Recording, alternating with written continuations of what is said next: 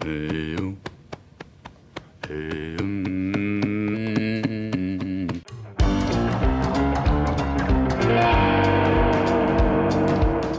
começando mais um PrimoCast, o podcast oficial do Primo Rico. Nós estamos com o Carla Sarni, que é presidente da holding Saluspar, que detém as empresas Sorridentes, maior rede odontológica da América Latina, Geolaser, rede de beleza e depilação a laser, Sorridem, operadora de planos odontológicos preventivos, Olhar Certo. Caraca, se eu ficar falando tudo que ela fez aqui, não vai ter episódio. É, mas Deu, né? então, eu podia. Né, mas Deu, eu- né? Fazer o que? Ela fez tudo isso. Uma das Pica empresárias das mais conhecidas do Brasil. É, Pica das Galáxias. Carla, muito obrigado por participar do nosso episódio hoje. Olha, é um prazer estar aqui com vocês, né? Tô muito feliz de poder estar aqui nesse, nesse bate-papo descontraído, poder transferir um pouquinho de know-how, de conhecimento e espero de verdade agregar alguma coisa na vida das pessoas que estão aqui nos ouvindo. Com certeza. Inclusive, estávamos batendo um papo sobre mulheres empreendedoras antes de começar aqui o episódio. E a gente estava tentando elencar as mulheres muito bem-sucedidas que criaram seus próprios negócios. E no Brasil seria legal se a gente tivesse mais mulheres que criaram seus próprios negócios e que atingiram números é, muito grandes, né? Representatividade muito legal. E a Carla é uma delas. Então, pô, vai poder ensinar muito pra gente aqui. Mais Não só- mulheres no PrimoCast, né? mais mulheres no Primo Cast. É Os isso aí. primos e as primas estavam pedindo. E estamos também com o Kaique e o Lucão, a dupla mais querida do universo dos podcasts, segundo o Lucão que escreveu esse roteiro. Eu tenho certeza disso. Eu também mas tenho que tem- certeza. mas sabia que tem gente que odeia a gente também? Sério? Eu já vi em comentário. Ah, impossível. Eu vi em comentário assim, putz, conteúdo muito legal. Pena que tem esses dois palhaços. Mentira! Quem ousa dizer uma coisa dessas, cara? Sério? Aí teve um episódio que eu acho que a gente não participou, e aí, beleza. Aí depois o outro a gente voltou, o cara falou assim, putz, muito bom, pena que voltaram os dois palhaços. Lucão, não fique triste, nem Deus agradou a todos, A todos, viu? Se aí, ó. conforme. É isso Ele aí, queria um cara. podcast de engravatado, primo. É uma Nossa, coisa séria, uma rádio chata. CBN, assim, entendeu? Rádio CBN. A cara. gente gosta de, de A vocês, gente CBN. adora a CBN. Exato. A gente gosta de todo mundo. Incrível. Acho legal. E gosta da CNN também. Todo mundo. Todo mundo. Todo A mundo. gente curte todo É, mundo. Curte todo mundo. E gosta também da Globo News. Globo News. Também, pode gosta chamar. também da Band News e Band News, a gente gosta Core de News. Pode chamar. incrível. New York Times. New York Times, Wall Street Journal. A gente gosta de todo mundo. Todo mundo.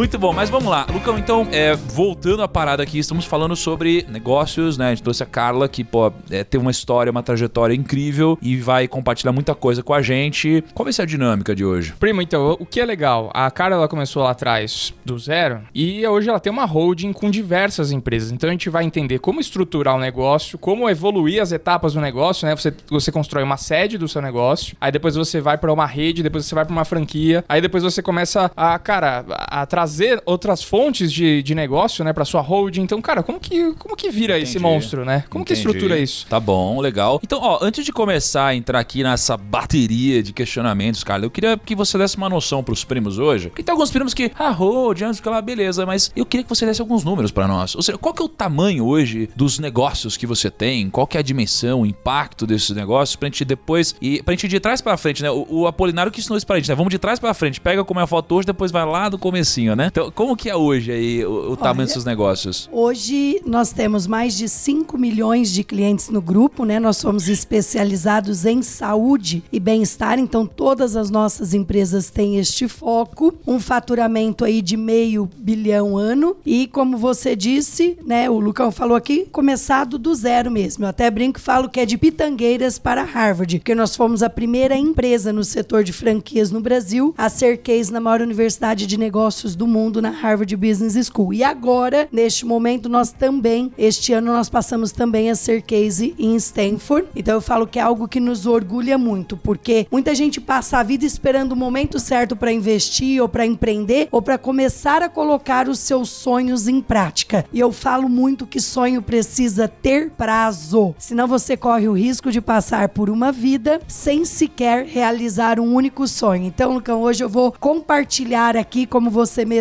disse, né? Como é que nasce uma sementinha de um sonho e esse sonho se transforma num negócio, o negócio se transforma numa franquia, a franquia se transforma numa holding e hoje aí com mais de 5 milhões de pessoas atendidas e o mais legal de tudo, 95% de satisfação dos clientes. Caraca, ô Caicão, eu não vou fazer a pergunta indiscreta pra Carla, então eu vou perguntar pra você, tá? Ok, ok. Vamos supor que o negócio da Carla que fatura, então, 500 milhões de reais por ano. Vamos supor que esse negócio tem uma margem de uns 20% aqui, que daria mais ou menos uns 100 milhões por ano. Vamos supor que esse negócio seja é, avaliado a um múltiplo de 20 vezes o lucro. Estaríamos diante aqui de um negócio de 2 bilhões de reais, pelo menos? Não, não, estética, estética dá mais, né? Estética, Uh! estética, como a Geolaser, por exemplo, né? A rentabilidade de uma unidade pode chegar a 38%. Ai! Então ela acabou de falar que você tá Equivocado. equivocado. Estamos diante de um negócio muito maior. Muito maior. Então, primos, fiquem conosco até o final desse episódio para, quem sabe, você entender como trilhar uma jornada de sucesso. O que a gente tá fazendo na educação É, financeira? fique atento aqui no podcast que vai que ela solta aí, que vai abrir um IPO aí. Você tem que ficar esperto nisso. é um negócio que só cresce. É isso aí. Ó, vamos, vamos voltar então aqui lá pro estágio inicial. É, Carla, em que ano que, que você fundou, né? quando eu falo dos seus negócios, eu posso chamar de sorridentes, eu chamo da holding, enfim. é, Nós chamamos de Grupo Salos, Grupo Thiago. Salos. É, o Grupo Salos, ele engloba cinco empresas, como você comentou. A, a mais conhecida de todas, né, e a, e a principal, a que começou, é a Sorridentes Clínicas Odontológicas. Hoje, com 360 unidades no Brasil, só aqui, na Grande São Paulo, nós temos 200 unidades, praticamente uma por bairro. E aí nós temos depois a Geolaser, da qual eu sou sócia da atriz Giovanna Antonelli. E é uma rede especializada em depilação estética e beleza. Me associei a Giovanna em 2018, tinham 13 unidades, agora estamos com 70. Traz um dia a Giovanna Antonelli, vem você, ela fala sobre a Geolaser. Fantástico, vou combinar com a Giovana sim. Hoje, quando eu sair daqui, já vou falar com ela. Giovana também é empreendedora, além de atriz, a Giovana tem uma série de produtos com a marca dela e por incrível que pareça, Thiago, muita gente acha que não, mas a Giovana participa, né? Ela participa, ela dá palpite, principalmente na questão do marketing. E aí nós temos a Sorridem, que foi a primeira operadora de convênios no Brasil voltada à prevenção. Por quê? Porque existem pesquisas que 55% da população brasileira não vai ao dentista, só vai quando tem problema, e só 5% da população brasileira vai ao dentista fazer prevenção. Ou seja, o cara deixa a boca ficar podre e depois vai no dentista e gasta um carro para tratar. Eu falo, sendo que o correto seria você gastar pouco, fazendo prevenção todo ano e chegar à terceira idade com a boca inteira. E como eu gosto de ver oportunidade em tudo, eu comecei a ver que a maioria dos nossos pacientes voltavam a cada 3, 4 anos. Por que não ter este paciente todos os anos com a gente fazendo prevenção? E aí foi assim que surgiu a Sorridem. E mais do que isso, pessoal, ela surgiu em plena crise, na crise de 2014, 2015. Enquanto o povo estava tirando o pé, nós estávamos colocando o pé no acelerador do empreendedorismo e do investimento. Acho que todas as minhas empresas praticamente nasceram em momentos de crise. Eu nasci na crise, né? Na- Eu, eu, eu gosto muito de contar isso, porque muita gente eh, gosta de contar só os louros, né? Que a grama do vizinho é verde, que a vida é maravilhosa. E eu quero compartilhar aqui hoje também os meus fracassos, onde eu acertei, onde eu errei, que aprendizado que eu tirei com isso. bom. Mas o bacana é que eu mais acertei do que errei. Então o saldo foi muito mais positivo do que negativo. E aí uma filha nossa nova, Olhar Certo,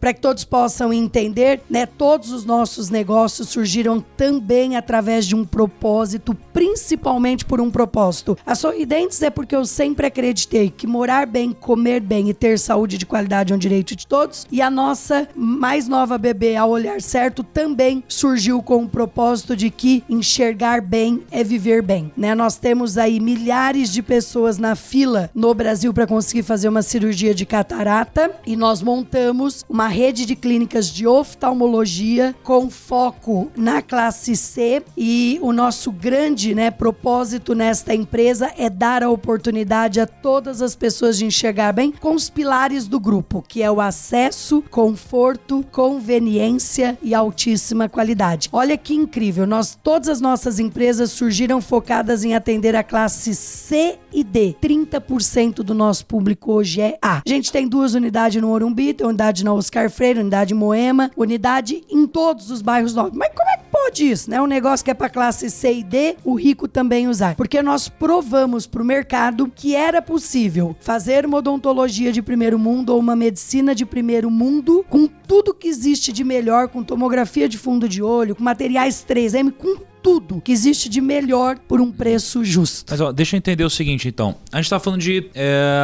quatro negócios, né? E a o quinto, a, so, a DocBiz. aqui. É a DocBiz. A DocBiz é uma empresa que ela dá treinamento para o grupo. É uma empresa focada em desenvolvimento e, e treinamento de empresários. Tá. Então a gente tem aqui. a- Você falou que a Sorridem foi criada na crise lá de 2014, 2015. Exatamente. A Sorridentes não, foi antes. A Sorridentes em 1995. E aí vou compartilhar aqui com o pessoal. Sou do interior de São Paulo, de uma cidade chamada Pitangueiras. Não é Pitangueiras Guarujá, pessoal. Interior de São Paulo. Filha de motorista de ônibus. E aí eu quero compartilhar aqui, já que vocês disseram no começo que a gente precisa trazer mais mulheres aqui, empreendedoras de sucesso, né? Eu quero compartilhar uma história bem legal. Minha mãe tem três filhos, cada filho com um ano de diferença, então tudo grudadinho. Quando meu irmão nasceu, meu pai, motorista de ônibus, resolveu ir embora e deixar minha mãe com três filhos pequenos, sem um real no bolso e sem profissão. Então minha mãe teve que se reinventar. Ela fez um curso de cabeleireira e para poder, né, pôr comida na boquinha dos três filhos, um bebê de três meses, eu com um ano e pouquinho, minha irmã com dois anos e pouquinho, ela montou no salão da minha casa um salão de cabeleireira onde tinha hora para abrir, Tiago, mas não tinha hora para fechar. Enquanto tivesse cliente, a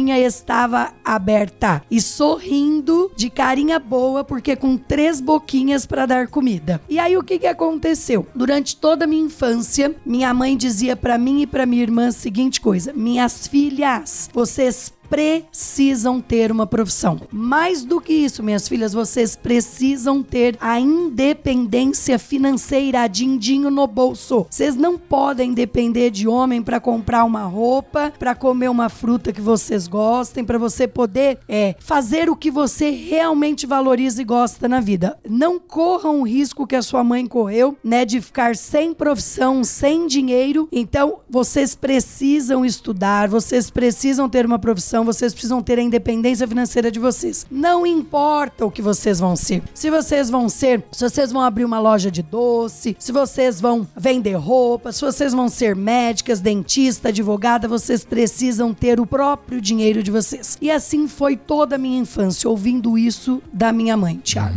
E aí, o que que eu fiz? Fui criando esse mindset em mim, né? Eu vou ter meu próprio dinheiro. Aos 12 anos eu comecei a empreender. Inclusive, quero contar aqui pra vocês, vocês vão ser meus convidados VIPs. Meu filme está pronto. Nossa. Assim que terminar, e foi feito com o Rafael Almeida, ator da Globo, diretor. E agora, assim que terminar, que as coisas se estabilizarem, nós vamos lançar o filme. Eu faço questão de ter vocês aqui no lançamento que do massa, filme. hein? A Força de um Sorriso. Pô, olha, legal, hein? E aí tem uma cena no filme muito legal, que é essa que eu vou contar agora. Quando eu tinha 12 anos de idade, eu queria ter meu próprio dinheiro e ir na excursão da escola. E minha mãe disse: Minha filha, infelizmente eu não tenho dinheiro. E eu disse: Se eu arrumar o dinheiro, eu posso ir? Pode. Durante as minhas férias de julho, eu coloquei a roupa de boia fria, chapéuzão, camisa longa e eu montava às 5 horas da manhã no caminhão junto com as boia frias e eu ia colher algodão. Colhi algodão nas minhas férias inteirinha. Fui pra excursão em outubro na Oktoberfest e lá eu tinha dinheiro pra sentar e comer camarão, porque eu tava com vontade de comer camarão, eu pedi uma porção de camarão, ainda pagar pros amigos também. Chamar a pessoa e dizer, senta aqui que hoje a porção é pra minha conta. Com o meu dinheiro conquistado na colheita do algodão. Voltando, eu vendia bijuterias à tarde e eu pensei, hum, preciso vender mais. Como é que eu vou vender mais? Minha mãe comprou uma lojinha, veio uma caixa de carretéis de linha e ela falou, mas eu não vendo linha? Falei, então dá essa caixa de carretéis de linha pra mim. E eu fiz o seguinte, pessoal, eu fui na cozinha da minha casa, peguei uma cadeira, levei na porta de um supermercado da minha cidade, catei uma bacia dessas redonda de pôr roupa de molho, coloquei todos os carretéis de linha dentro da bacia e as pessoas saíam do mercado e eu dizia: entra, entra, freguesia, xuxa dinheiro na bacia. E as pessoas começavam a rir e paravam pra ver aquilo. E quando elas chegavam lá, elas compravam dois, três, quatro carretéis de linha e eu vendi uma caixa de carretéis de linha uma semana e realizei meu primeiro sonho. Comprei a minha Calói Ceci cor-de-rosa e tripliquei o meu faturamento nas bijuterias. Por quê? Fiquei mais rápida, mais ligeira, passei a atender três vezes mais clientes por dia. Porque eu demorava demais pra me ir de um cliente pro outro a pé. Então eu falo que eu amo empreender, em tudo eu gosto de ver oportunidades. E é isso, Tiago. Show. Não, perfeito. História inspiradora. Agora, é, deixa eu te. Deixa eu compartilhar uma coisa com os primos aqui. Geralmente a gente, quando tá falando de crescimento, né? Existe um processo de crescimento que as pessoas seguem no mundo dos negócios. As pessoas começam assim: ah, eu quero ter um negócio gigante, equity, vender, e sócios, etc, né?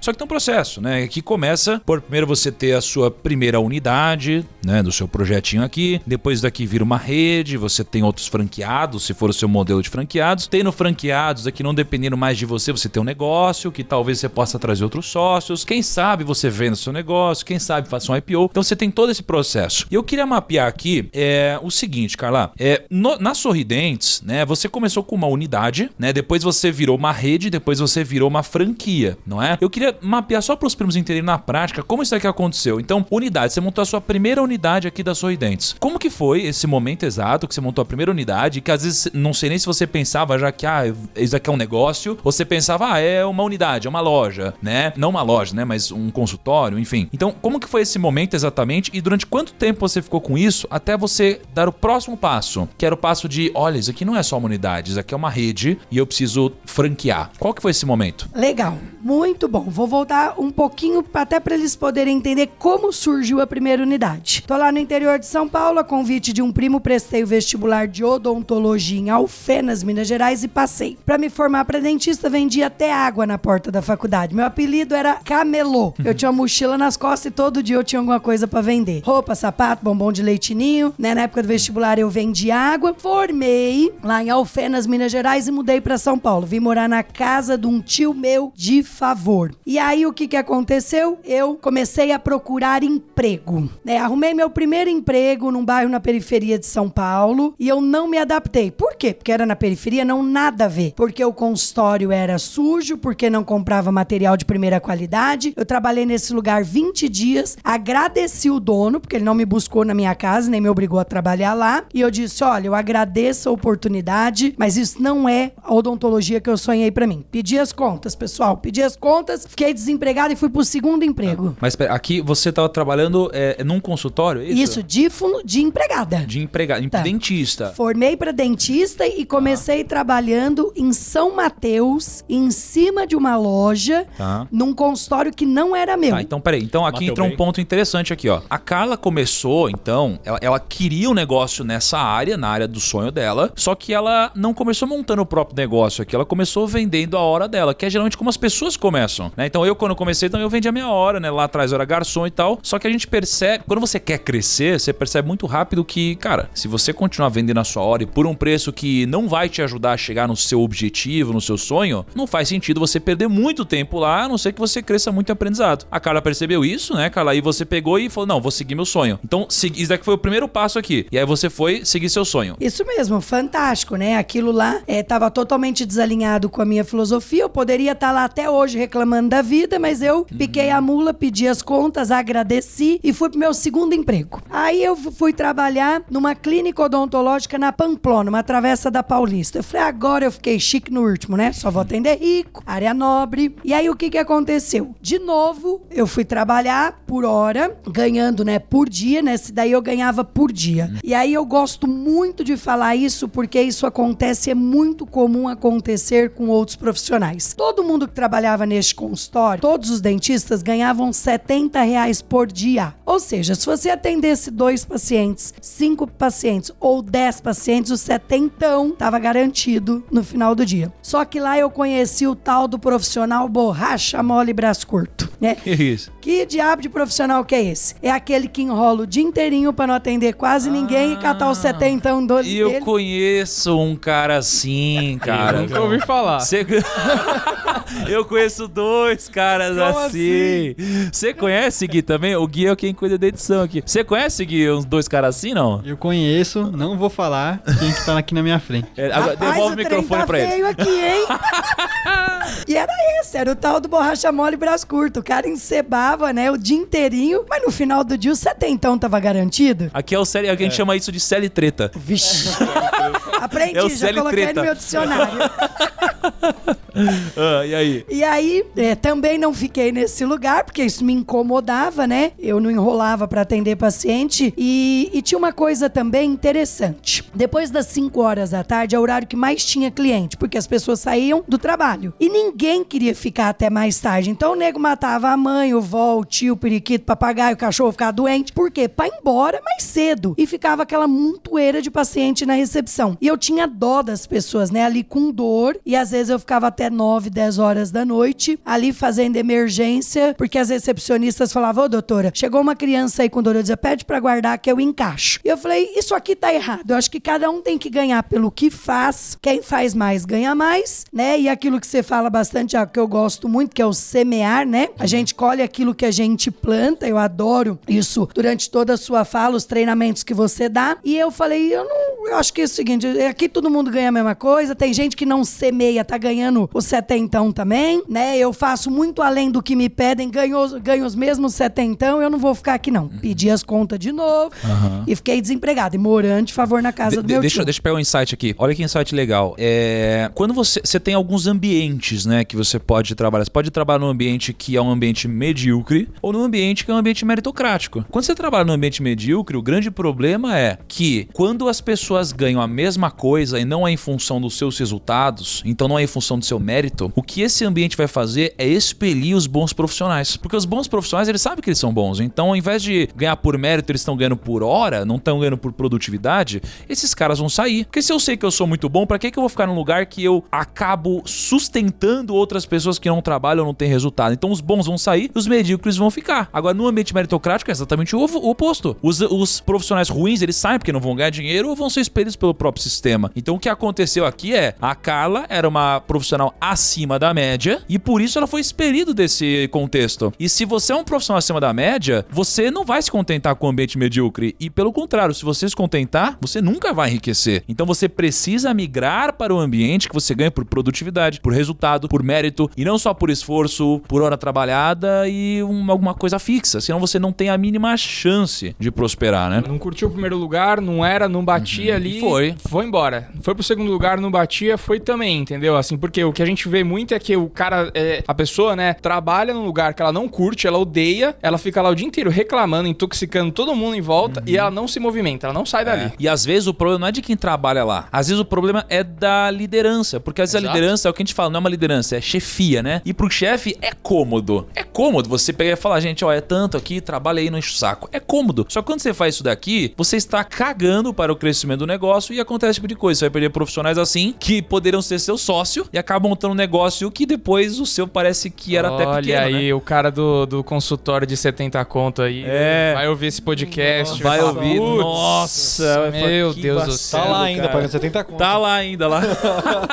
é, não, não tá mais lá, porque não tem mais essa fila, porque essa galera tá tudo nas sorridentes agora. Olha lá. É. Olha, tem muita gente realmente que anda, eu falo que anda no rabo do foguete, né? Você monta no rabo do foguete, ninguém nem percebe que você tá ali penduradinho. Então, falei, quero isso pra mim não. E também tem uma coisa interessantíssima, né? Muita gente perguntar pra mim, escuta, você não vai prestar um concurso pra trabalhar na prefeitura, pra trabalhar no estado, dinheirinho garantido todo mês na conta, chova pedra só dizer, Deus me livre. Não, eu quero ganhar pelo meu trabalho porque eu tenho condições de ganhar muito mais com a minha produção. Por quê? Porque durante toda a minha faculdade eu fiz um estágio atendendo gente em sítios e fazendas de graça, então eu formei com muito mais experiência do que milhares de profissionais. E dentista, né? Ele, se ele for bom e rápido, ele ganha mais dinheiro. E eu pratiquei muito, eu fiz muitas cirurgias gra- gratuitas e eu me formei em especialista em cirurgia. Então, às vezes, enquanto um dentista demorava para fazer uma cirurgia de um dente do juízo, por exemplo, em, em uma hora, eu fazia quatro. E com excelência em qualidade. Por quê? Porque eu comecei a colher os frutos daquilo que eu havia plantado lá na faculdade. Eu gosto de fazer contas, né? Então eu fazia conta. Vamos lá, se eu arrumar um emprego na prefeitura, num posto de saúde, ou eu for trabalhar no estado, né? Quanto que eu vou ganhar por mês? E eu chegava à seguinte conclusão, que eu poderia ganhar em um dia o que eu ganharia em 30 dias trabalhando na prefeitura, né, com a experiência, com a especialidade que eu tinha, então não fazia sentido para mim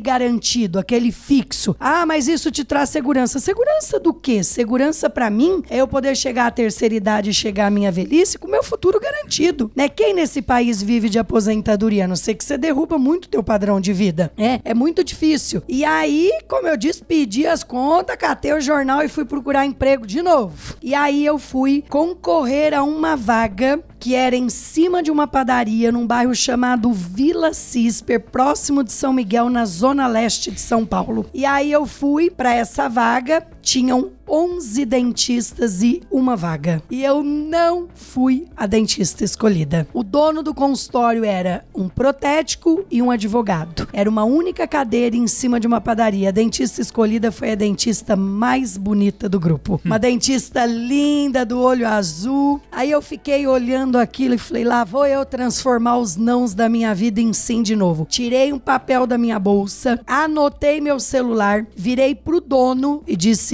Cardo, toma aqui meu telefone, tá? Tá aqui meu celular. Se acontecer alguma coisa com a dentista que você escolheu, eu moro na casa dos meus tios de favor e eu preciso deste emprego, né? Eu, eu preciso trabalhar. Então eu lembrei ele que eu existia, né? Eu plantei ali uma sementinha, dei meu telefone para ele e fui embora para minha casa. E aí o que aconteceu? Isso foi num sábado de manhã, na segunda-feira, em 1995. Na segunda-feira, ele me liga duas horas da tarde. Ô, oh, doutora, a senhora tá boa? Tô ótima. Doutora, a senhora ainda se interessa pelo emprego? Eu disse, claro que sim. Quando é que a senhora pode começar? Hoje mesmo. Tava sem fazer nada.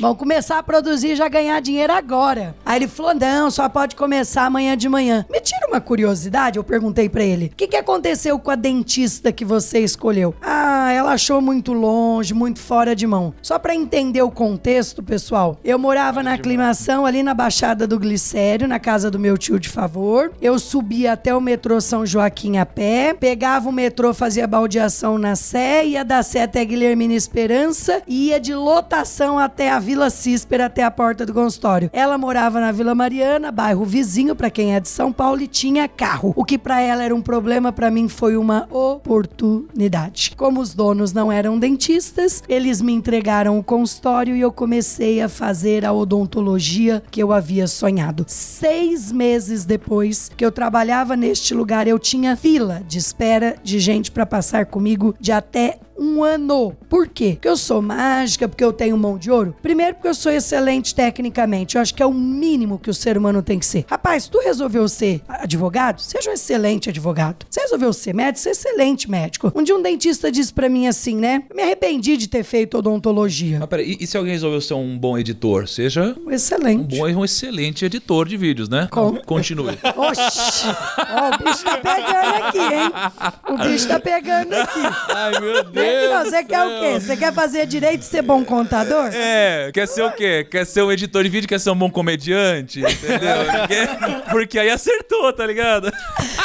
Isso mesmo, eu falo que assim, né? Eu falo que ser bom naquilo que a gente se propôs a fazer é uma obrigação, né? Mas a gente precisa desenvolver outras competências. E o que que eu fazia muito bem e faço até hoje, né? Relacionamento com o cliente. Então eu sabia o nome de todos os meus clientes, se tinham filhos. Mas pera, nessa. Eu só não entendi uma coisa. Você falou, te entregaram o consultório. O consultório era seu ou Não! você- vocês eram sócios? Ganhava 20% de tudo que eu produzia. Tá. Ainda tô de empregada.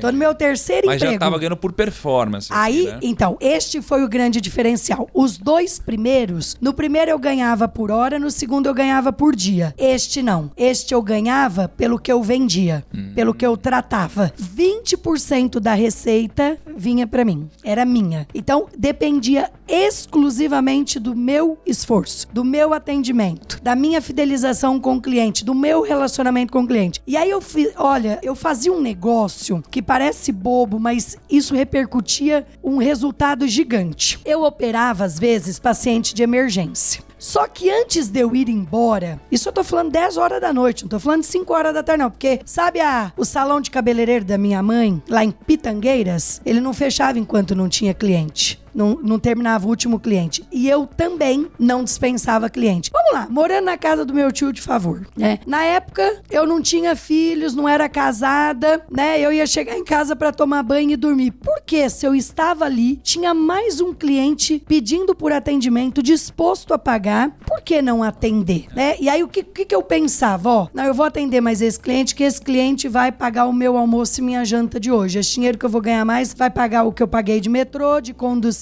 e eu encaixava, eu atendia ou eu marcava. Ah, outra coisa importantíssima que eu gosto de compartilhar. Sabe tal do funil de venda? Uhum. Né? Tem gente que esmaga ele todos os dias. Muitos pacientes diziam assim para mim, o cara chegava de emergência, né? Eu abria a boca dele, tinha um dente lá doendo, muito estragado. Eu dizia, ô seu João, e os outros que estão estragados? Não, doutor, agora eu vou resolver esse que tá doendo, porque eu não posso ficar faltando do trabalho. Se eu faltar, eles me mandam embora. E se eu tratar tratar o senhor depois do trabalho. Aí eu posso tratar a boca inteira. Então, olha isso. Ao invés de eu vender o dente que estava doendo, eu fazer o tratamento só do que estava doendo, eu fazia um orçamento completíssimo, mostrava tudo que ele precisava tratar, aumentava muito o ticket médio, que eu vendia toda a necessidade que ele tinha e eu tinha uma questão muito forte que é a flexibilidade. Se ele só podia depois das 8 da noite, eu atendia após as 8 da noite. E aí esse cliente me indicava outros 20 clientes. Mas como eu estava comentando, eu terminava as cirurgias tipo 10 horas da noite às vezes, eu terminava os atendimentos e eu ligava para os pacientes que eu tinha atendido de emergência. Isso eu fazia intuitivamente, ninguém me obrigou a fazer isso, ninguém me ensinou isso. Eu ligava para o cliente e dizia assim, né, na casa do cliente: Ô, seu João, tudo bom com o senhor? Aqui é a doutora Carla. Olha, eu tô terminando meu expediente, tô ligando para saber se a dor do senhor passou, né, se o sangramento parou, como é que o senhor está na recuperação. Esse cliente diz: Ô, doutora, que felicidade a senhora ligar aqui na minha casa, obrigado pela preocupação, pela atenção. Ô, doutora, o dia que eu for tirar os pontos daqui 7, 10 dias, eu poderia levar minha esposa e meus filhos para a senhora dar uma olhadinha? E aí eu comecei o poder da multiplicação. Seis meses depois que eu tô trabalhando lá, esbarrotada de cliente, né? Eu falo que se você quiser ter sucesso, faça o que os outros não estão fazendo. A maioria dos dentistas atendiam das 8 da manhã às 5 da tarde, eu atendia das 8 às 10, 11 da noite. De sábado, a maioria dos consultórios não abrem. Eu abria das 8 da manhã às 8 da noite, dependendo do volume, de domingo também.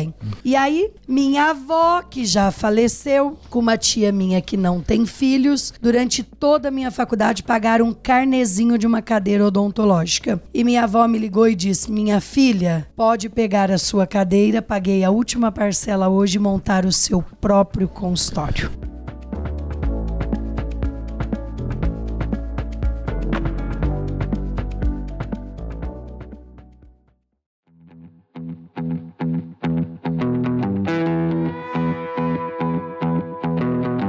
Três coisas legais. Primeiro, é, você falou sobre, poxa, você não tinha horário. É, você fala, ah, Pô, se precisar ficar mais, eu vou ficar mais. Se precisar trabalhar mais, eu vou trabalhar mais, etc. E você comentou sobre aquela outra dentista que ela reclamou porque, ah, sabe o que é? É muito longe pra mim, não sei o que, não sei o que lá. E o ponto é, olhando de longe, daqui é uma coisa tão óbvia, mas na vida real, no dia a dia, isso aqui acontece muito mais do que as pessoas imaginam, né? E aí, quando a gente olha, tem um ditado que diz, né, que é pai rico, filho nobre, neto pobre, né? Então, muitas vezes, isso daí acontece por uma coisa de casa, né? E as pessoas começam a se acomodar, porque às vezes a gente não consegue passar esse, é, essa valorização ao trabalho, ao mérito, ao trabalho duro, resultado, dinheiro, que a gente tem porque a gente construiu muitas vezes, então é difícil passar isso adiante. Mas muitas pessoas têm porque elas são simplesmente preguiçosas. Algumas por alguns problemas que aconteceram na vida delas. E essas pessoas deixam um potencial passar na frente dela, oportunidades incríveis passarem, pelo simples fato de elas serem preguiçosas. Eu, eu lembro quando eu fiz entrevista para trabalhar aqui, eu passei, eu fazia faculdade e morava em Itaquera. E eu falava, não, eu vou trabalhar lá na, na Faria Lima, perto do Itaim. Ele, nossa, mó rolê, hein? Você aceitou? Eu falei, meu, é um emprego, eu preciso de um emprego, tá ótimo pra mim. É, assim, E esse- metrô, é, tudo bem, vou fazer três baldes, eu vou fazer três mas tudo bem, tem metrô. tem Seja bem-vindo à, à realidade do trabalhador brasileiro, né? Todo mundo passou já por esse perrengue Não, de, é de que o ponto pô, é assim, morar ó, super longe do trabalho. O ponto é assim, é uma questão lógica pra mim. Ou você faz o sacrifício agora, ou você vai ter que fazer um sacrifício muito maior no futuro, quando você estiver pobre, fudido, sem liberdade, dependendo da aposentadoria do governo, não ter dinheiro pra comprar remédio, depender de doação da sua família ou trabalhar até o final da sua vida, velho. É uma questão matemática pra mim, porque existe o fator dinheiro no tempo. 100 reais hoje equivalem a, sei lá, 105 reais no ano que vem por causa da inflação. Então vai ficando cada vez mais caro. E se você deixa de ganhar um dinheiro hoje, você vai precisar ganhar mais dinheiro também amanhã. E se você deixa pra não trabalhar hoje, deixa pra trabalhar no futuro, você já não vai mais ter tanto tempo ao seu favor. Então você precisa fazer o sacrifício hoje porque ele é mais barato. É mais barato fazer o sacrifício hoje do que lá na frente. Então temos três insights aqui, mas desse apenas, Carla, por que, que você acha que tem gente assim hoje no mundo? Gente que não tá, que reclama, que fica fazendo mimimi, que fala, ah, não quero, é muito longe, não sei o que lá. Ai, mas, mas eu cheguei o horário, então deu a hora de ir embora. Ai, mas ontem fui embora até horário, então hoje eu posso chegar não sei o que lá. Ai, mas é uma hora de almoço. Ai, mas meus direitos. Por que que tem essa puta que pariu, esse CL treta no mundo? Eu, eu falo o seguinte, né? Que as oportunidades aparecem para quem elas enxergam. Então, isso é um problema no mindset das pessoas. E se, se você fez um comentário aí muito interessante, Thiago. Você vê, meu filho tá aqui do meu lado, com 18 anos de idade. Manda um oi, João, pra gente, manda um oi. E aí, tudo bem? João Pedro tá aqui do meu lado, olha. Nós chegamos nos Estados Unidos dia. Que dia foi, João? Nós chegamos nos Estados Unidos dia 28 de abril. Chegamos num domingão, segundona começou a trampar. Os meus dois filhos na empresa trampando das 8 da manhã às 8 da noite, que nem gente grande. Pera lá. Por que, que o cara vai ficar em casa, né, com 17, 18 anos, com a bunda pra cima, pendurado na Netflix o dia inteiro? Não, não, não, não. Meu amigo, custou pra mim ganhar e você tem que saber o quanto vale cada real que você ganha. Tiago, você viu o João Pedro chegando aqui comentando, né? Eu guardei aí a previdência privada dele pra quando ele se formasse e eu fiz um acordo com ele, né? Que quando ele entrasse na faculdade, se ele conseguisse bolsa, eu reverteria o dinheiro da bolsa pra ele poder comprar um carro. E ele, o que que ele te falou? Não, não vou comprar o carro. Eu peguei o meu dinheiro e tô investindo na Rico. Então eu falo que é o seguinte, né? o João é que um cara muito inteligente, pô. Sensacional. rico. Todo mundo que tá ouvindo a gente deveria fazer isso. Todo Ah, todo Ele mundo. pegou o dinheiro do, ele pegou o dinheiro da previdência privada dele que eu guardei durante 18 anos e ele não comprou um carro, ele abriu uma conta na Rico e tá investindo na Rico. Eu fiquei, fiquei muito feliz de, de eu ver ele tá com esse mindset, mas assim, é, eu acho que é importante, né, a cultura da- na casa das pessoas. A gente vê pais que se matam de trabalhar para poder dar alguma coisa pros filhos, para construir um futuro melhor e tratam os filhos como se fossem príncipes ou reis. Não, eu vou além disso, né? Tem pais que criam meninas como princesas, só que eles se esquecem que quando essa princesa crescer, vai precisar encontrar um príncipe que mantenha tudo que ele dá. Por quê? Se ele é, trabalhar para mim é vício, tá? Se ele não ensina ela a pescar, se ele não ensina a filha a lutar pelos seus próprios objetivos, pelos seus próprios sonhos,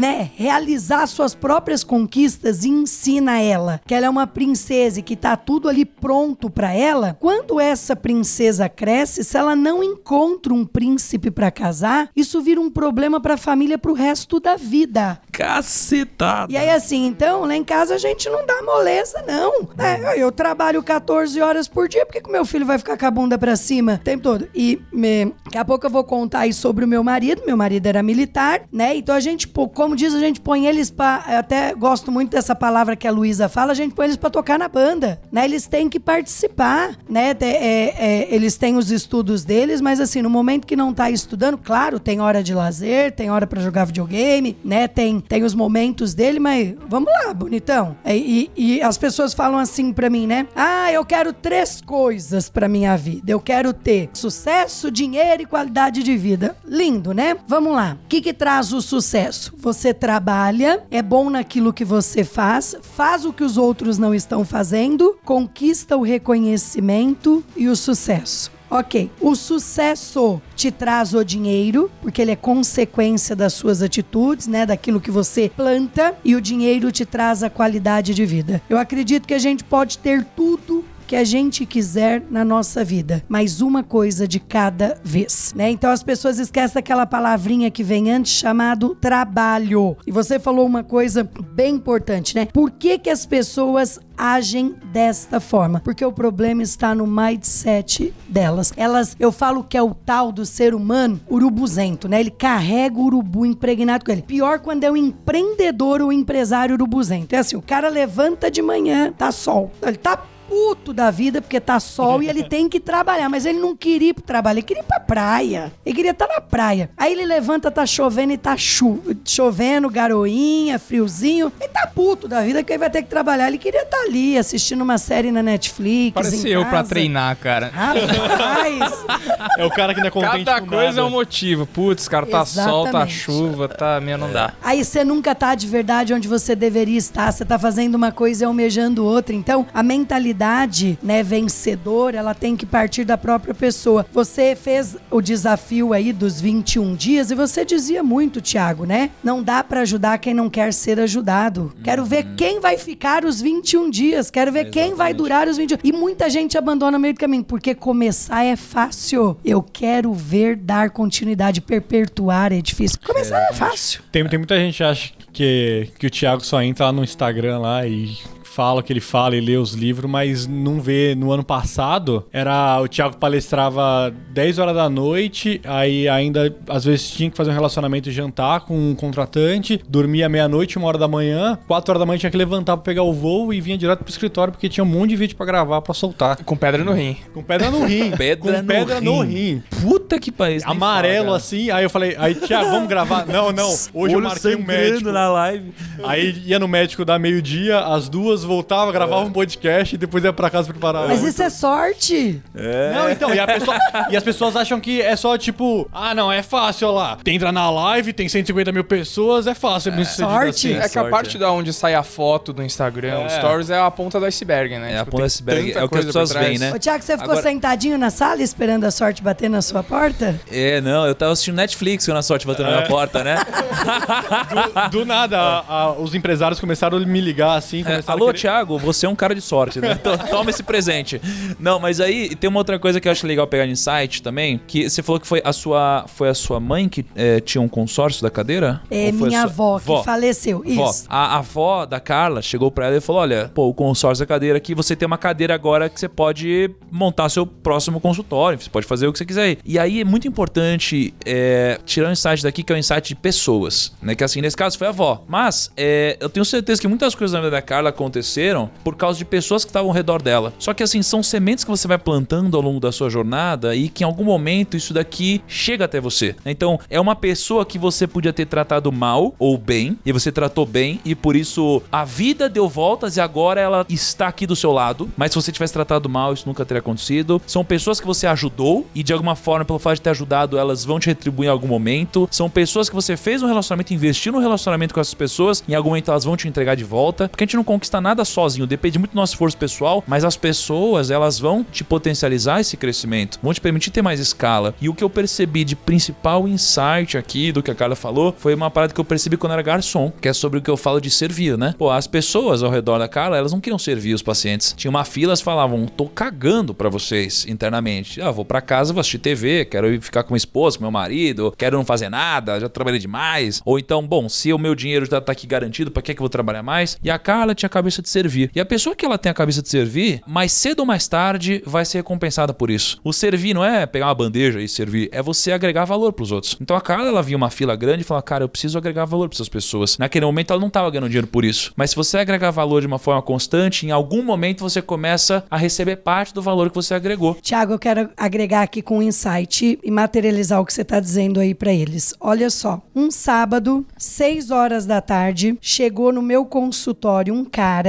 de bermudão e disse assim para mim: Doutora, senhora poderia arrancar meu dente? Eu não tô aguentando de dor. E eu pensei comigo: esse cara ficou em casa o dia inteirinho e vem aqui 6 horas da tarde no sábado? E eu joguei uma perguntinha para ele: Mas deu dor de dente no senhor agora? Porque eu sei o, o processo de evolução para um dente doer. Ele falou assim para mim: Não, doutora, eu tô com dor de dente desde cedo, mas eu já fui no doutor Fulano, Ciclano e Betrano e eu conhecia no bairro. E quando eu digo que eu não tenho dinheiro para pagar, eles me mandaram embora. Eu comprei, doutora, de pirona, mas não corta minha dor. Olha, eu não tenho dinheiro agora, eu tô desempregado, mas eu prometo para a senhora que o dia que eu tiver eu volto para pagar. E olhem o que aconteceu. Eu pensei comigo, né? Oh meu Deus, fechei tantos orçamentos bons hoje, tantos clientes novos me procuraram, né? Não me custa nada. E eu já estava me preparando ali, finalizando os atendimentos, pedi para guardar, dei mais um remédio para ele e eu fiz a cirurgia dele. Passaram três anos, este cara voltou no consultório. Só que aí ele tava de terno, de gravata e ele chegou com a esposa e com as filhas. Tu falou para minha secretária que ele queria falar comigo. Minha secretária perguntou o que era, ele falou que era particular e ele chegou e falou para mim: "Oi, doutora, lembra de mim?" Eu disse: "Olha, senhor, desculpa, é tanta gente, né? Eu, eu, eu o rosto do senhor para mim não é estranho. Ele falou: então, eu sou fulano de tal e eu vim pagar os 50 reais do dente que a senhora me arrancou, porque eu prometi à senhora que o dia que eu arrumasse o um emprego, no meu primeiro salário eu pagaria a senhora. Eu falei: nossa, eu nem me lembrava mais. E eu também não esperava. Eu fiz isso pro senhor por amor, não foi por dinheiro. Trouxe minha família para tratar aqui, mas eu queria pedir uma coisa. Falei: pode falar. Eu sou o atual bispo agora dessa igreja gigante que abriu aqui na avenida da Assembleia. E eu queria que a senhora me permitisse que eu contasse aos meus fiéis que a senhora foi a única pessoa que me estendeu a mão quando eu precisei. Ele contava isso no culto. Quando ele contava no dia seguinte, tinha fila de gente na porta da, da clínica. Olha aí, cara. Isso é foda, velho. Então, puta, isso materializa muito, eu acho que a nossa trajetória no primo, cara. Porque a gente é uma das poucas pessoas em finanças,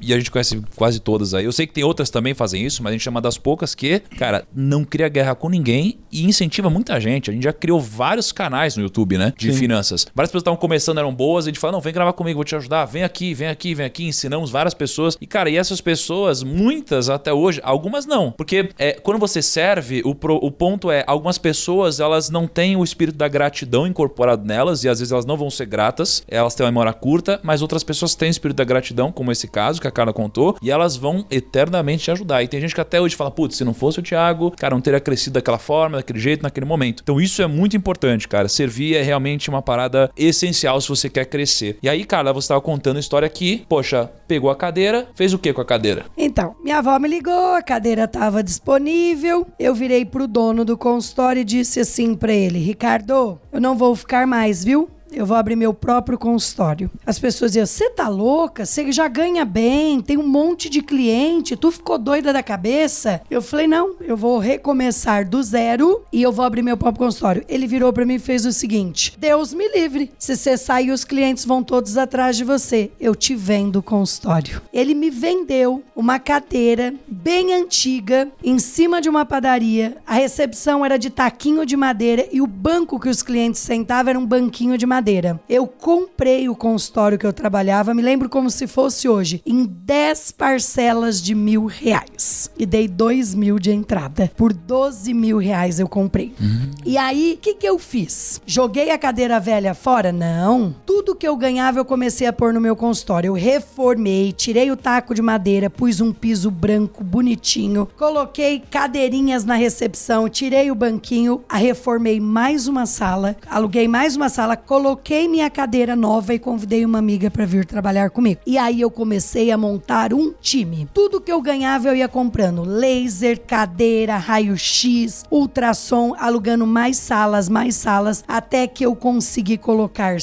alugar todas as salas que tinham em cima da padaria e montar uma equipe multidisciplinar. Aí, aí foi fundado um dos, um dos pilares da Soidentes, que foi a conveniência de ter as 19 especialidades da odontologia dentro de um mesmo endereço. Eu formei um time de especialistas, mas tem uma coisa aqui que é bom dizer. Pera lá, né? Como é que você fez isso? Continuei andando de ônibus e de metrô. As pessoas diziam assim para mim: "Você não vai comprar um carro?" Eu dizia: "Deus me livre, um carro? Eu vou ter que pagar seguro, IPVA, ainda pôr gasolina. O meu negócio vai me dar muitos carros. Pessoal, durante os sete primeiros anos que eu me formei, tudo que eu ganhei eu coloquei no meu negócio. Fui construindo e colocando mais cadeiras, mais cadeiras. E olha que coisa interessante. Eu contei pra vocês que eu vinha de metrô até o Guilhermina Esperança, depois pegava a lotação. Eita lugar bom pra arrumar cliente era o tal da lotação que existia antigamente. Vinha lotada, apertadinha, lotada de gente. Geralmente eu vinha sentada no banco da frente com, com o motorista e eu distribuía cartão na lotação. Quando o motorista parava na porta do meu consultório, lembrem da lotação que tinha em São Paulo, que era as peruas cheias de gente? Pô, eu- quando eu ia pra Praia Grande. Vocês não sabiam dessa, né?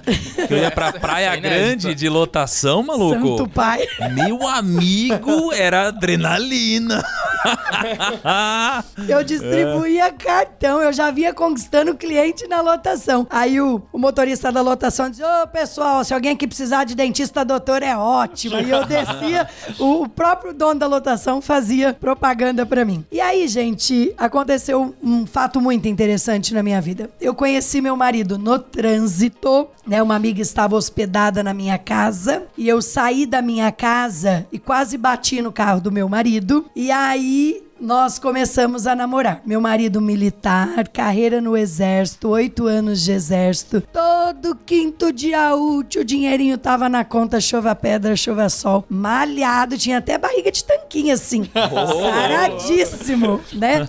Fez segurança pro presidente. Meu marido tinha uma carreira em ascensão no exército e fazia faculdade de análise de sistema à noite. E o meu marido começou a ir, ainda quando a gente namorava, meu marido começou a ir pra clínica aos sábados ajudar no administrativo. E meu marido percebeu que eu estava perdendo muito dinheiro. Como eu tinha muito cliente e eu não tinha um sistema bom de gestão, e eu não tinha um controle, um processo efetivo de controle, um monte de paciente tratava sem pagar. Ah, é? Vixe, quando ele me apresentou a conta, eu falei, tudo isso eu perdi esse mês? Ele, tudo isso. Eu falei, mas isso Como é... assim se pagar? Porque era convênio? Ia Não, lá. porque o que que acontecia? Na época eu não, não usava cartão de crédito, boca a Não, boca, quando o boleto. cliente chega, Rafa, é, a gente pe- a secretária pegava a ficha dele, então vou dar um exemplo, tá bom? Imagine que você contratou um tratamento de mil reais. Você tinha dado 200. Você pagava os 200, só que eu já tinha te tratado 700.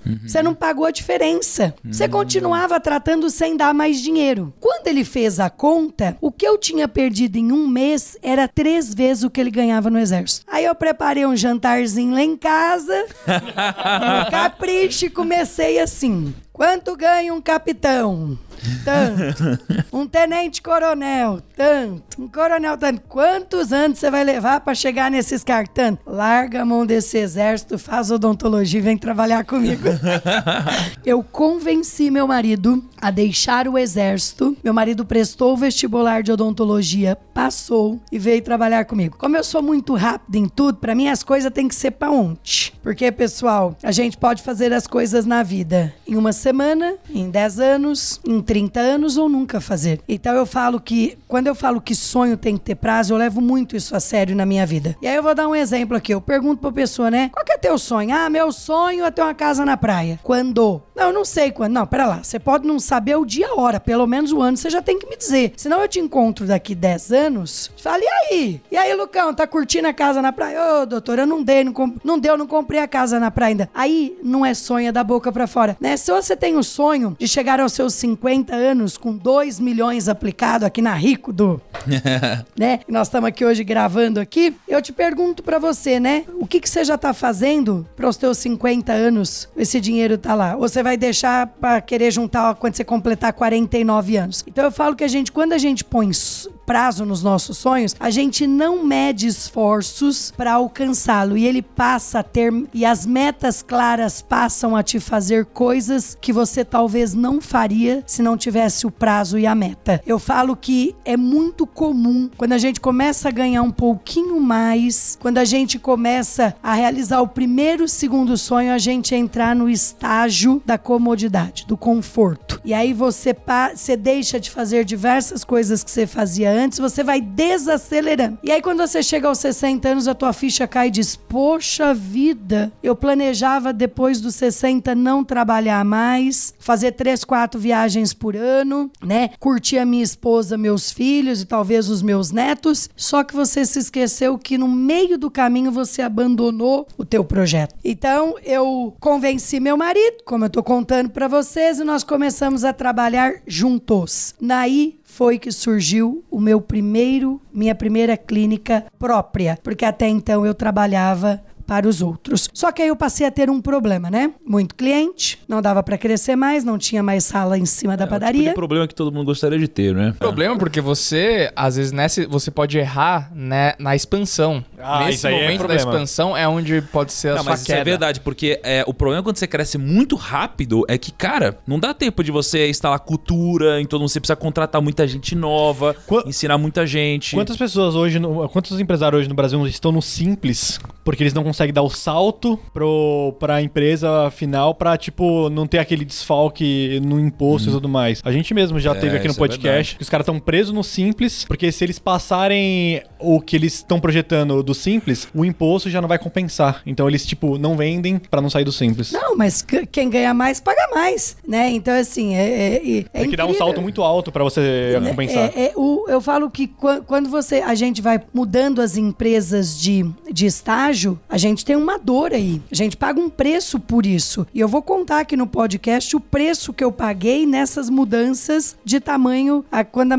a empresa mudava de tamanho, mudava de patamar, o que, que isso acarretava pra gente. Então, foi esse momento que você contra uma dívida grande aqui ou não? Não, Não? um pouquinho mais pra frente. Mas essa eu contraí a primeira dívida. Fui no banco com meu marido, pegamos 500 mil emprestado. Isso em 1998, a gente já tava em cima da padaria. Então, ó, começou em cima da padaria em 95. Em 98 já estavam com todas as salas funcionando a vapor. Mesmo a gente atendendo das 8 da manhã às 10 da noite, a gente ainda tinha uma fila de espera de clientes muito grande e não tínhamos mais para onde expandir. Pegamos um empréstimo no banco, compramos um imóvel na esquina de baixo, assim, de frente da padaria, e construímos a primeira sede da Sorridentes. Inauguramos no ano de 2000. O que, que foi essa sede? A gente vinha nos jardins passear e copiava o que os ricos tinham. Nós montamos uma clínica de primeiro mundo na periferia de São Paulo. Três andares, 12 salas, inteirinha em porcelanato, sala de espera só para criança, laser, anestesia computadorizada, tudo que existia de mais moderno na odontologia. As pessoas diziam: vocês estão louco da cabeça de montar um negócio desse para classe C? Eu dizia: quem te disse que a classe C não gosta de conforto? Aí veio o segundo pilar das sorridentes: conforto, conveniência. O da qualidade nasceu desde o primeiro dia que eu comecei a atender e aí o acesso, de dar acesso às pessoas ao que existia de mais moderno e tecnológico na odontologia, independente do bolso dela. Aí o negócio explodiu, Thiago. Aí, aí nós saímos de um faturamento de cima da padaria, três meses depois nós já tínhamos triplicado o faturamento. E aí as pessoas começaram a tratar numa clínica luxuosa, linda, com alta tecnologia por um preço justo. O que, que aconteceu? Eu e meu marido continuamos expandindo. Montamos a segunda, a terceira, a quarta, a quinta. Em 2005, nós tínhamos 23 unidades próprias. Meu marido já tinha se formado para dentista, não exercia, mas não exercia a função de dentista, ele ficava muito mais focado no administrativo. Eu cuidava, né, do relacionamento com os dentistas, cuidava dos pacientes, de toda a questão técnica, e aí nós continuamos caminhando. Só que tem uma pausa aqui que eu quero fazer, até meu filho tá aqui do lado. Dois anos depois, né, eu tava falando para vocês que eu sou muito rápido em tudo que eu faço. Eu namorei, noivei e casei em 11 meses. E um ano e meio depois, meu filho João Pedro nasceu em 2002. O meu marido ainda estava na faculdade de odontologia, nós não tínhamos mais o salário do exército. Eu engravidei no susto e a gente se viu na seguinte situação: sem o salário do exército, com um bebê, a faculdade do meu marido de dentista para pagar e a dentista que mais produzia era eu. Dez dias depois, ó, 10 dias, eu não tô falando nem 30, nem 40, nem 80. 10 dias depois que o meu filho nasceu, eu voltei a trabalhar. Eu não tinha tirado os pontos da cesárea ainda, porque as contas não iam esperar. E nós tínhamos feito o investimento da construção da clínica, a gente devia pro banco, a gente tinha responsabilidades. Eu levava meu filho pra clínica comigo. Só que eu não voltei a trabalhar das 8 ao meio-dia, eu voltei a trabalhar das 8 às 9 da noite, de segunda a sábado. Aí tem um parênteses que eu quero contar aqui, né? Nós fomos pra Copa do Mundo, eu, meu marido e meus dois filhos, e quando a gente chegou na Rússia, né, de frente ao estádio, inclusive os dois jogos que o Brasil ganhou, eu estava lá. Da próxima vez que o Brasil ganhar, tem que me levar pra assistir todos. É, meu. Então já sei qual foi o grande erro do Brasil nas últimas Copas. Ai, é brincadeira, pessoal. E aí eu parei na frente do estádio assim, falei pros meus filhos: olhem que legal, né? Bacana, tá aqui. Quantos adolescentes não gostariam de estar aqui? Eles curtem futebol pra caramba. Só que a gente só pode estar aqui hoje porque nós se prontificamos a fazer o que muita gente não estava disposta a fazer. Quando vocês passavam o final de semana dentro do consultório sem reclamar, lá no Kids Club da clínica, e aí eu faço questão de mostrar isso o tempo todo, né? Que não existe almoço de graça, que a gente só tá colhendo aquilo que a gente plantou. Então, em 2005, com 23 unidades próprias, muitos dentistas trabalhando pra gente, e eu tinha trabalhando pra mim na época. Filha de diretor da Unilever, filha de diretor de Pão de Açúcar, filha de presidente de Cielo, e começou um movimento que era o seguinte: os dentistas que trabalhavam pra gente queriam um negócio como o nosso. E aí, o pai de uma dentista me procurou e disse: Doutora, minha filha não vai trabalhar para você a vida toda. Né? Por que, que a senhora não, não dá a oportunidade de abrir, expandir esse negócio com os,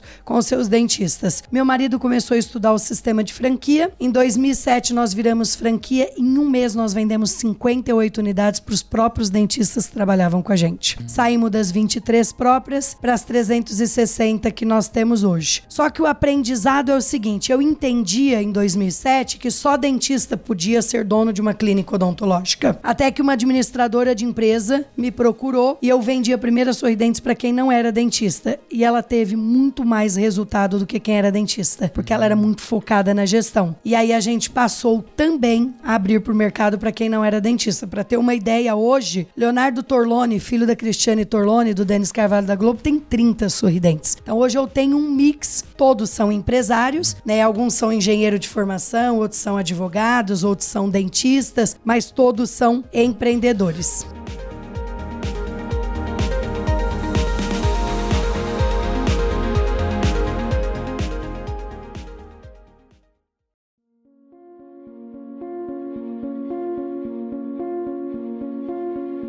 Pra gente consolidar isso tudo aqui, qual que você acha que, que foi o seu maior aprendizado como empreendedora e que você possa compartilhar com os primos e as primas que estão ouvindo a gente aqui? O próximo episódio, olha só. Um fundo de investimento me procurou em 2009. Bateu na minha porta e disse o seguinte: quero comprar metade do seu negócio. Falei, opa!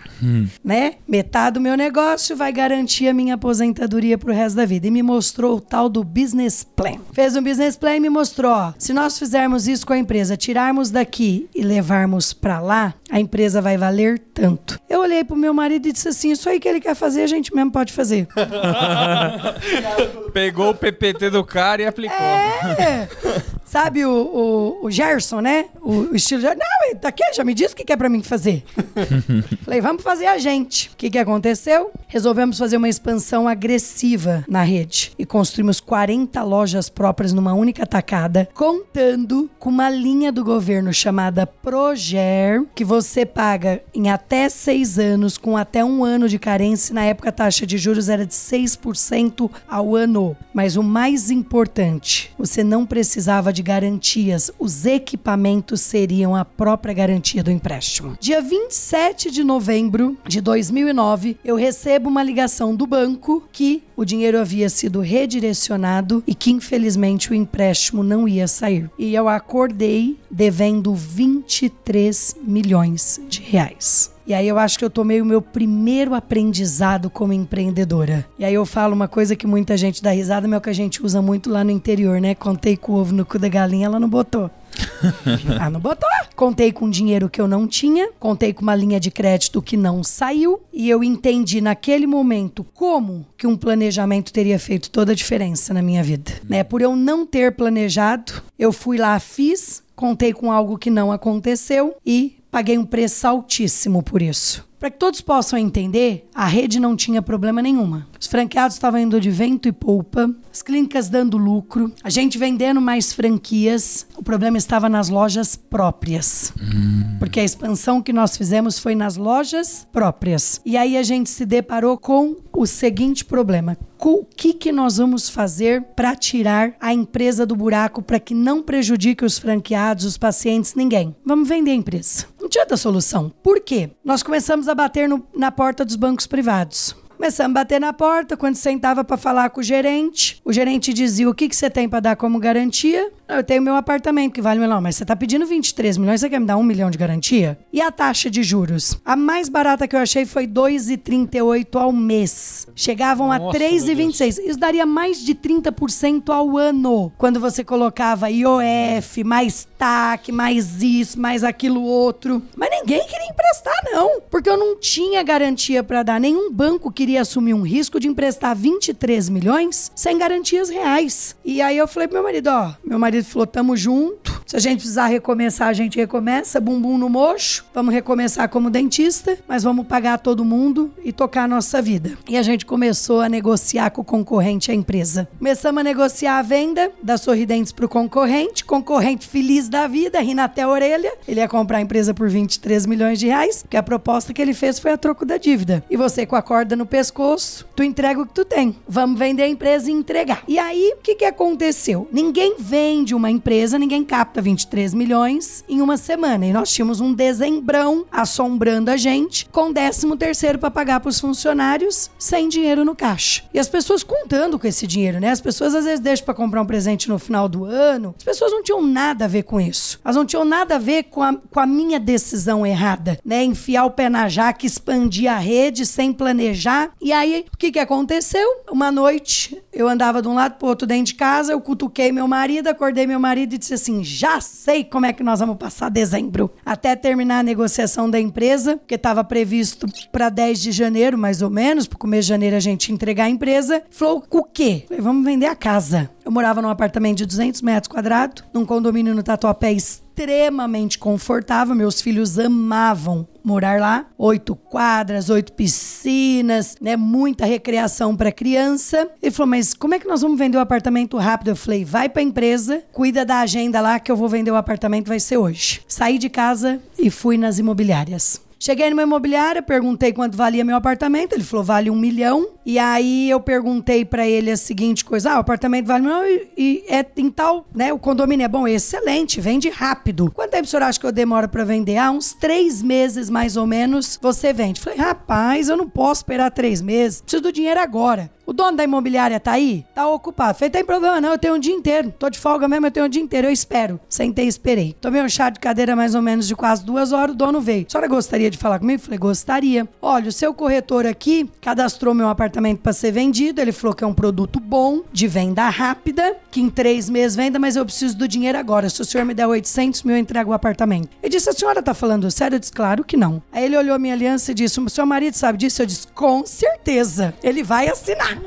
e aí, o que, que aconteceu? Nós vendemos o apartamento. Só que foi feito um acordo que eu permaneceria no apartamento enquanto o apartamento não fosse vendido. O cara vendeu o apartamento em 10 dias. Nós tivemos que juntar todos os nossos trapos, encaixotar tudo, era um apartamento de 200 metros quadrados, e mudar para um apartamento de 53 metros quadrados. Nós fomos morar literalmente nas caixas. E aí, Tiago, eu lembro do que você fala no seu treinamento, o tal da liquidez. Eu não tinha liquidez. Tive que amargar 200 mil de prejuízo e entregar por 800 mil para pagar o 13 terceiro dos funcionários. Meus filhos choravam e diziam, mãe, eu não quero mudar daqui. E aí eu abaixei, ajoelhei na altura deles, eles eram pequenininhos, olhei para meus filhos e disse, olha, sua mãe cometeu um erro nós precisamos pagar as pessoas. Um dia nós vamos comprar outro apartamento novo. E mudamos numa boa. Negociação andando, venda da empresa, caminhando, advogados discutindo contratos, eu recebo uma placa de prata do Palácio dos Bandeirantes. Me convidando para concorrer a um prêmio. Meu Deus do céu, eu quero ver esse filme. Aí, olha o... olha o que aconteceu, né? Eu olho aquela placa e na última semana, pertinho do Natal, eu e meu marido fomos convidados para um evento e teve um sorteio e sortearam uma viagem para Nova York com tudo pago, tudo. Eu e meu marido ganhamos e mais um casal. Eu não tirava férias já faziam dois anos, como diz o ditado, né? Já tava na merda mesmo. Empresa praticamente vendida a troco da dívida. Já tinha vendido a casa e mudado para um apartamento quatro vezes menor. Morando nas caixas. Falei, pelo menos a viagem de graça eu vou fazer, né? Quinta, sexta, sábado, domingo. A hora que eu olho a placa de prata é exatamente no dia da viagem. Me liga a assessora de imprensa. E aí, doutora, tudo pronto pro evento no palácio? Falei, vou não? Não vai, doutora? Disse, claro que não. Eu tenho uma viagem para Nova York de graça. Talvez vai ser minhas férias pros próximos anos. A doutora, a senhora não tá entendendo. A senhora tá concorrendo ao prêmio de jovem liderança. Tinham 1.100 candidatos, a senhora tá entre os três finalistas. Eu falei, você quer me convencer a não ir para Nova York para mim ir no palácio? Ela falou, é, é importante. Cheguei em casa, eu falei pro meu marido, e aí? Ele falou, não me mete nisso não, hein?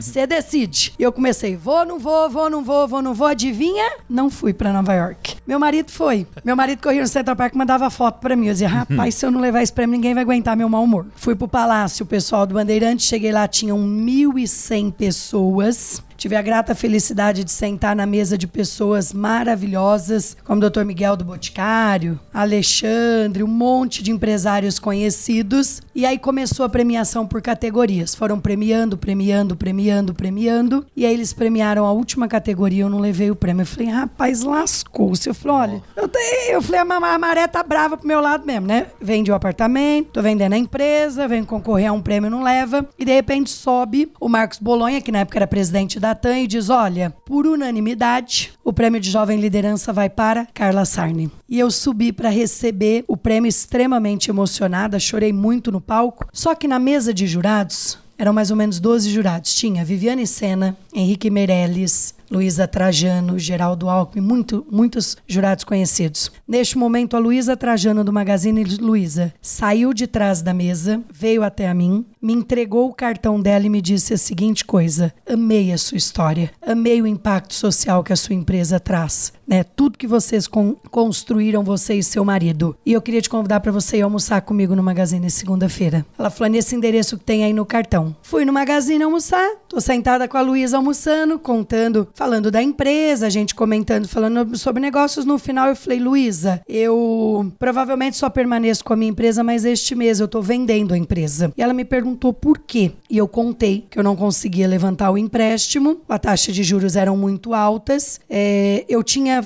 feito um pedido também para o BNDES. Quando o BNDES mandou para mim a lista do que eu precisava ter como garantia, eu respondi pro cara: rapaz, se eu tivesse tudo isso aqui para dar como garantia, 150% em imóveis, quem emprestar dinheiro para vocês ia ser eu.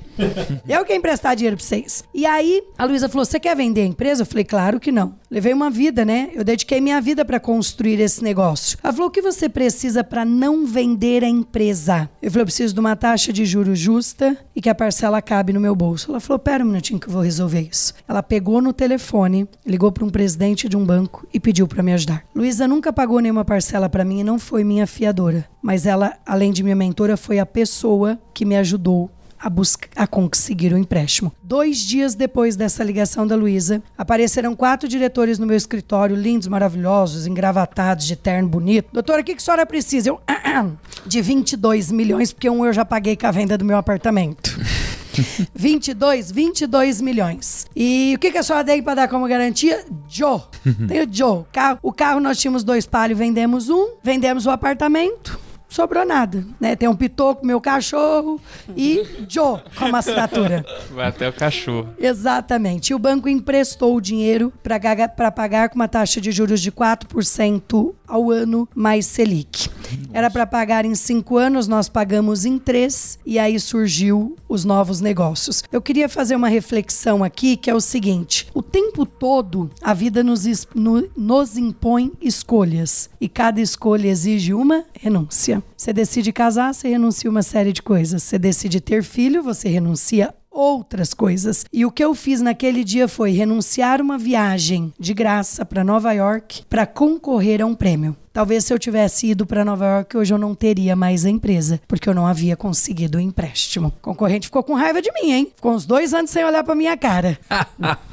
Cara, demais. Não, não, isso, isso é, isso é foda. É como, cara, você sempre tem a decisão, né, de poder fazer uma coisa ou outra, e geralmente as pessoas escolhem a coisa errada. É tipo, pô, você pode malhar agora ou jogar um videogame, né? Você pode estudar pra passar de ano, né, Lucão? Ou jogar um videogame, não é mesmo, Pois Lucão? é. Não é? Olha aí. E aí, às vezes, a gente escolhe a coisa errada. O primeiro é tipo aquele jogo Heavy Rain, sabe? Que Heavy tem Rain. 11 finais diferentes e o jogo é inteiro só você fazendo escolhas. Só se Dependendo escolhas, da sua cara. escolha, você vai cair em um É final isso aí, diferente. cara. É muito louco pensar nisso. Então, pô, puta lição forte. Então, pense bem é, quando você tiver decisões pra tomar, porque nem sempre a decisão que é aquela que mais mexe com a sua emoção, que mais parece simples, que parece mais legal, vai ser a melhor pro seu futuro. Quem E- não quer conhecer Nova York, né? Olha quem aí. não, não, e, e não é só conhecer Nova York, é num momento como o contexto que a Carla estava vivendo, que é um Nossa. contexto assim, ó, fudeu, já era tudo, minha vida Vou aqui encher a já cara era. quatro dias vou lá e fica suave. Não sei quando eu vou poder de novo, então, Porque, cara. porque eu acho que a vontade, a vontade da, da galera se passar por isso é tipo, nossa, É fugir, né? fudeu, eu quero é fugir, da fugir, eu realidade, quero fugir né, da cara? realidade. Fugir da É. realidade. talvez é a, a única oportunidade que eu tenha de conhecer Nova York, porque, meu, Não, achei muito fudeu. foda, isso é muito foda. Kaique, é, pra gente fechar aqui, cara, tem alguns recados aí, não tem não, cara? Tem, Porque, porque, assim, um podcast do calibre do de hoje não se faz sozinho não, né?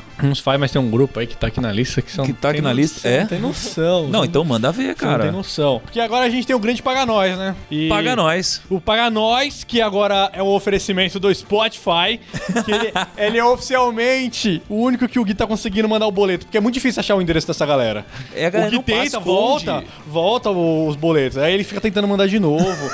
Mas a empresa do Paga Nós de hoje é Uber, CBN, CNN, Globo, Band, New York Times. É, Wall Wall Street não é, é um jornal? Journal. Wall Street Journal. Ah, isso, Wall Street Journal. Ai, meu Deus, que vergonha. Harvard, é, Stanford, Rico, Netflix, Grupo. Grupo Salos. Salles. Salles. Gru- Grupo Salles e ela que sim é o grande para nós, porque essa história Esse não tem. filme a gente quer assistir, né, Kaique? É, e eu queria saber quem vai. É a Globo que tá produzindo o filme? Não, é, quem tá produzindo o filme é o Rafael Almeida, ele era ator da Globo. E os atores, né, a pessoa que tá me, me representando é a Antônia Moraes, filha da Glória Pires. E o que representa o meu marido é o Sidney Sampaio. Então o filme tá maravilhoso e a gente espera aí poder em breve, em breve lançar. E quem sabe aí, né, Deus ajuda e vai pra Netflix. Não, vai ser muito Olha, massa. nossa. Vai ser muito massa. Vai ser bom. Vira uma série. Agora, fala uma coisa, pra te achar nas redes sociais, Carla, como que faz? Olha, meu Instagram é DRA, doutora abreviado, né? Carla.sarne. E no Face também, doutora, doutora Carla Sarne. E tem mais alguma coisa? É isso? É isso. É isso. É, como que faz, Lucão, aqui? Se a galera curtir o episódio, o que que faz agora e Ah, tal? comenta lá na thumb. Na thumb. Na thumb. E se não, E se não curtir, né, faz o quê, Kaique? Mandou um e-mail no eu não quero ouvir sua crítica, roubouprimorico.com.br, mas. Se você estiver ouvindo, e claro que você está ouvindo pelo Spotify, você tem que fazer uma coisa que, você- Ah, que é muito importante. Muito É importante. verdade. Lucão, passa as coordenadas pra galera. Ensina aí, porque é novo isso daí, né? Ensina a gente aí. É, o negócio é o seguinte: a partir de agora, somos exclusivos do Spotify. A gente optou por essa ferramenta, essa plataforma que Pra nos ajudar a dominar o mundo. vai dominar o mundo. O Spotify vai dominar Excelente o mundo. parceiro. Cara, todo mundo tem Spotify. Se você não tem Spotify ainda, você vai ter em algum momento. Pode apostar. Não tem E é o como. seguinte, é, esse programa aqui da Carla vai ficar no ar em todas as plataformas apenas nessa semana e a partir da próxima semana, do dia 25, ficará no ar no Spotify. Então, para você não perder esse programa e todos os outros, siga o Primo Cast no Spotify, compartilha com a galera e é isso. Mas, mas se você quiser aparecer também no nosso Instagram, é só você compartilhar lá no Spotify. Clica em compartilhar, compartilha nos stories e marca o primo.rico que eu vou compartilhar vocês. É, mas o que eu tava dizendo é o seguinte: não entre em pânico, porque não muda nada, cara, do Spotify Premium pro, pro Free. Nossa, repete o que você acabou de dizer. Pro Spotify Premium. Nossa, tá Chique, fazendo um? WhatsApp online, hein? Certeza. Pro Free, pra podcast, cara, você pode baixar, você pode montar sua playlist, você pode avançar programa, você pode escutar 10 programas no dia. É grátis, Você- gente. Todos os programas no mesmo dia, se você quiser. Muito obrigado pela sua audiência. Um grande abraço pra você na próxima segunda-feira e tchau!